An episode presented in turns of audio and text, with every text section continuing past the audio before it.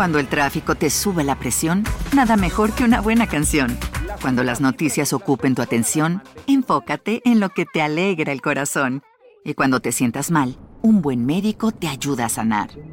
Sabemos que mantener tu salud es tu prioridad, también es la nuestra en Kaiser Permanente, donde trabajamos juntos para cuidar de todo lo que tú eres. Kaiser Permanente, para todo lo que tú eres. Kaiser Foundation Health Plan of the Mid-Atlantic Stay Inc., 2101 East Jefferson Street, Rockville, Maryland 20852.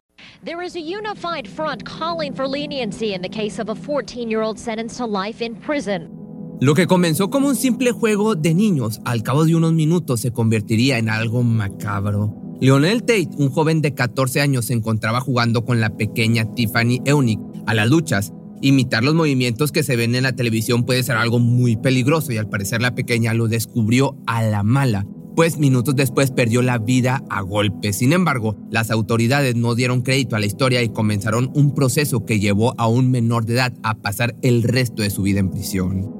Es común ver en la mayoría de los casos en este canal que la infancia es una etapa de suma importancia en el desarrollo de un potencial asesino en serie o una persona que no es capaz de contener su ira y controlar su fuerza.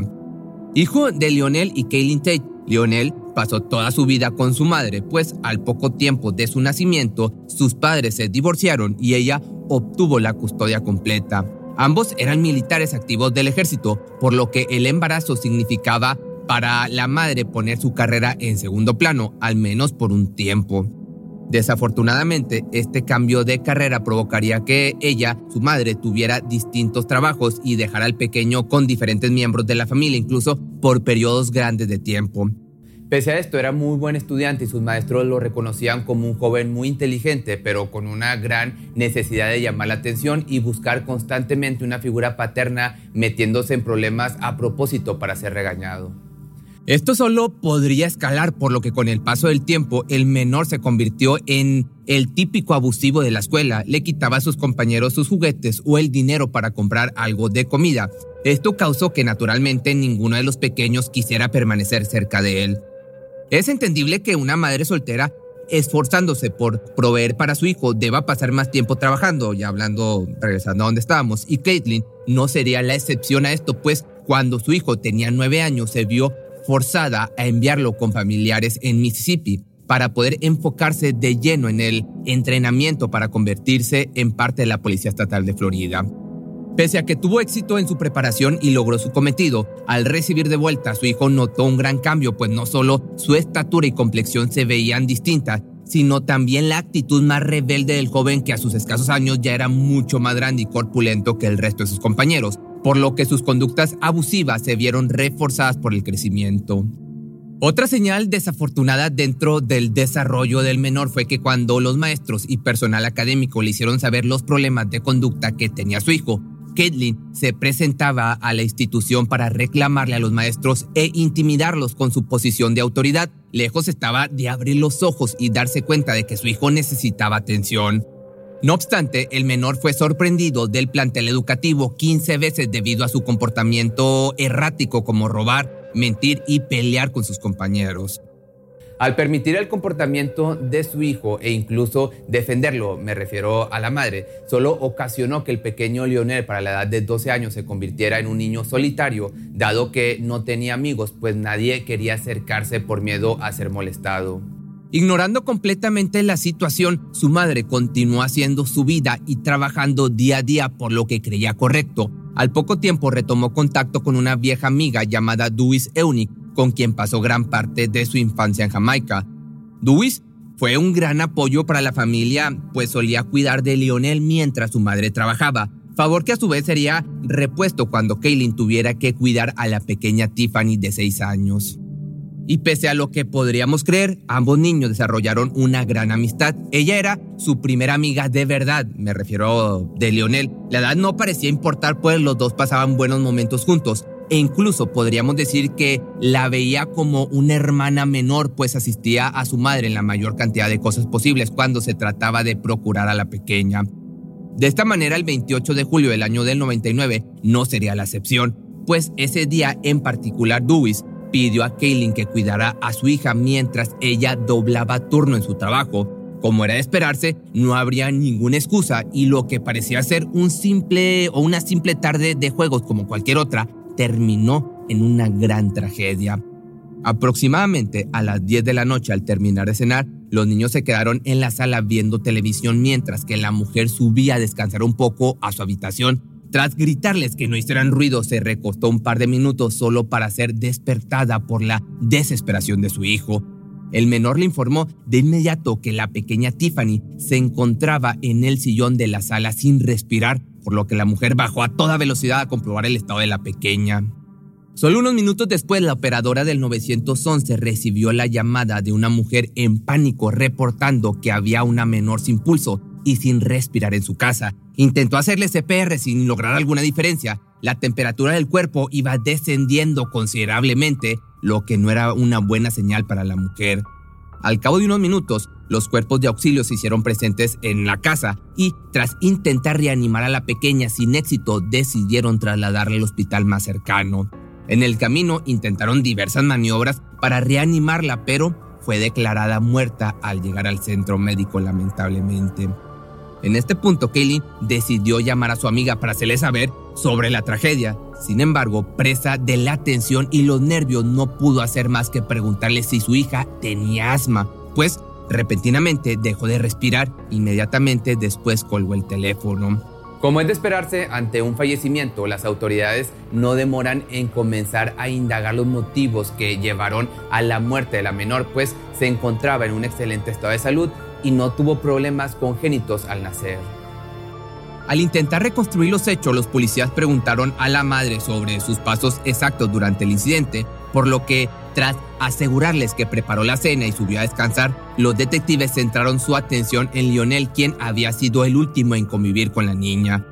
Lionel dijo a las autoridades que una vez que su madre subió, ambos estuvieron viendo televisión, pero que al cabo de unos minutos, Tiffany comenzó a sentir problemas estomacales y fue al baño a vomitar. Luego se recostó y tras unos minutos dejó de respirar, por lo que el menor fue a informar a su madre lo que pasaba.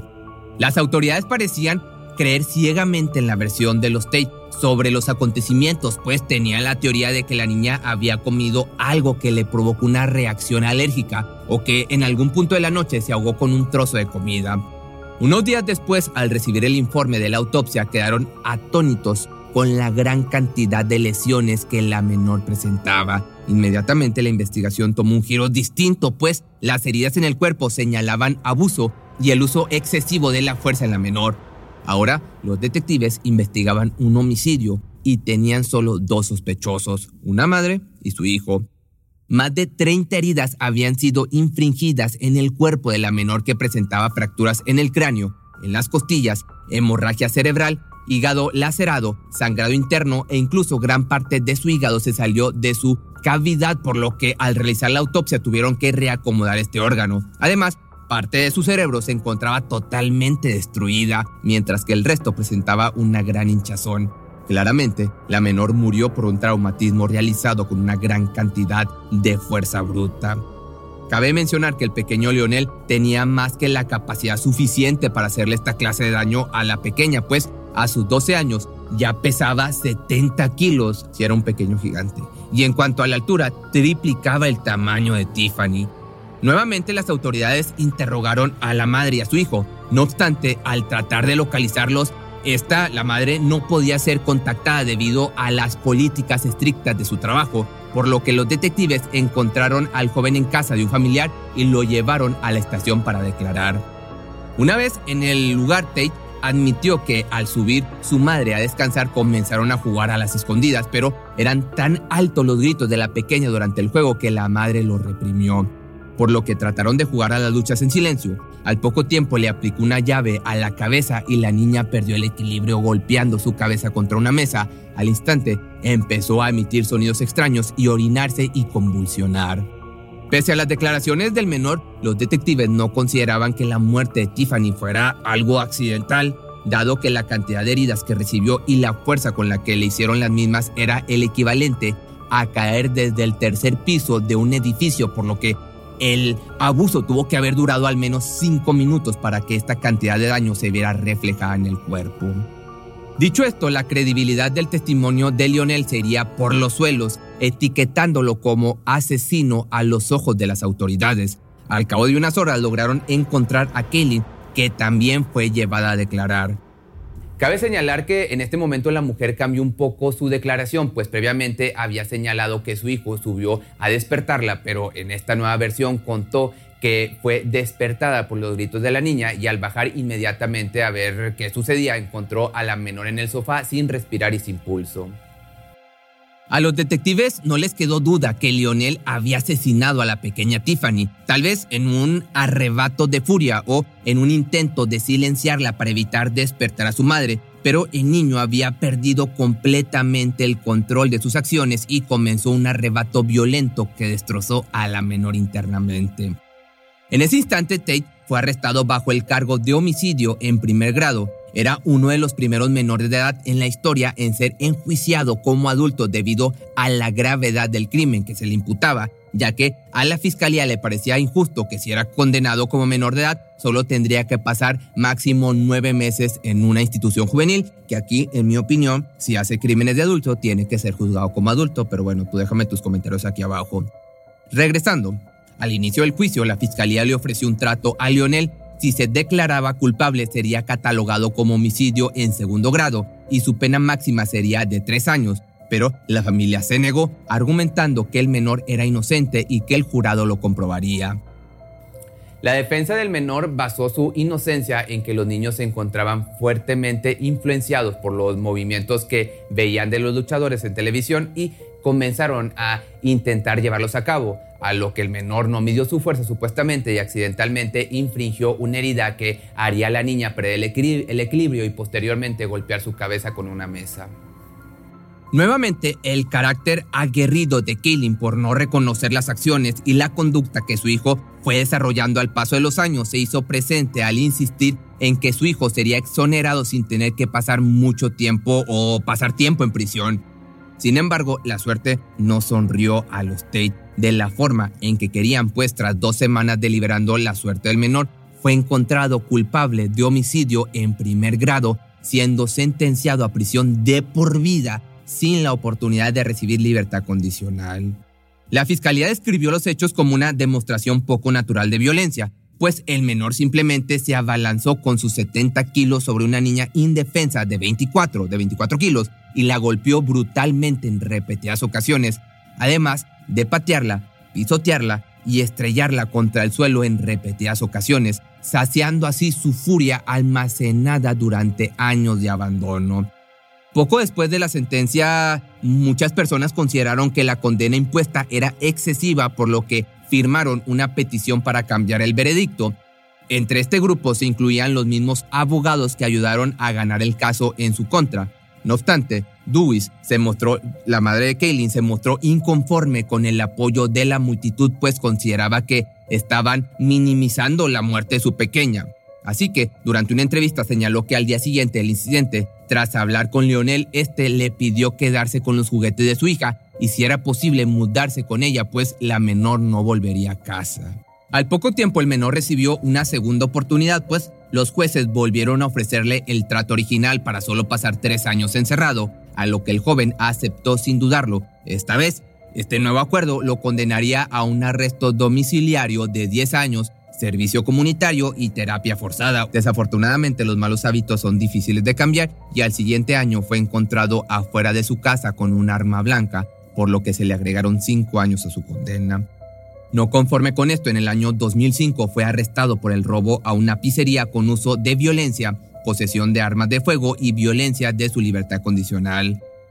Posteriormente fue sentenciado a 30 años en prisión por la posesión de armas en violación de su libertad y otros 10 por el robo a mano armada, Actualmente Tate sigue en prisión y así pasará el resto de sus días, dejándonos con la pregunta de si fue víctima de un sistema que lo juzgó demasiado duro de niño, al punto de que al ser formado en la cárcel pudiera haberse empapado de las malas costumbres de los reos o simplemente se trataba de un menor lleno de maldad con tan pocos escrúpulos como para asesinar con tanta violencia a su única amiga en este mundo.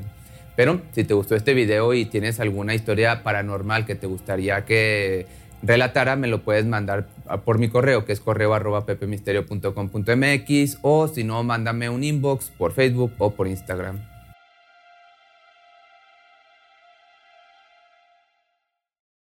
Cuando el tráfico te sube la presión, nada mejor que una buena canción.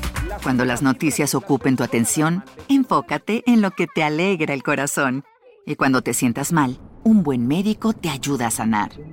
Sabemos que mantener tu salud es tu prioridad, también es la nuestra en Kaiser Permanente, donde trabajamos juntos para cuidar de todo lo que tú eres. Kaiser Permanente, para todo lo que tú eres. Kaiser Foundation Health Plan of the Mid-Atlantic Stay Inc., 2101 East Jefferson Street, Rockville, Maryland 20852. ¿Te preocupas por tu familia? Entonces, ¿por qué darles solo huevos ordinarios cuando pueden disfrutar de lo mejor? Eggland's Best, los únicos huevos con ese delicioso sabor fresco de granja, además de la mejor nutrición, como 6 veces más vitamina D, 10 veces más vitamina E y 25% menos de grasa saturada que los huevos regulares, además de muchos otros nutrientes importantes. Así que, dales los mejores huevos.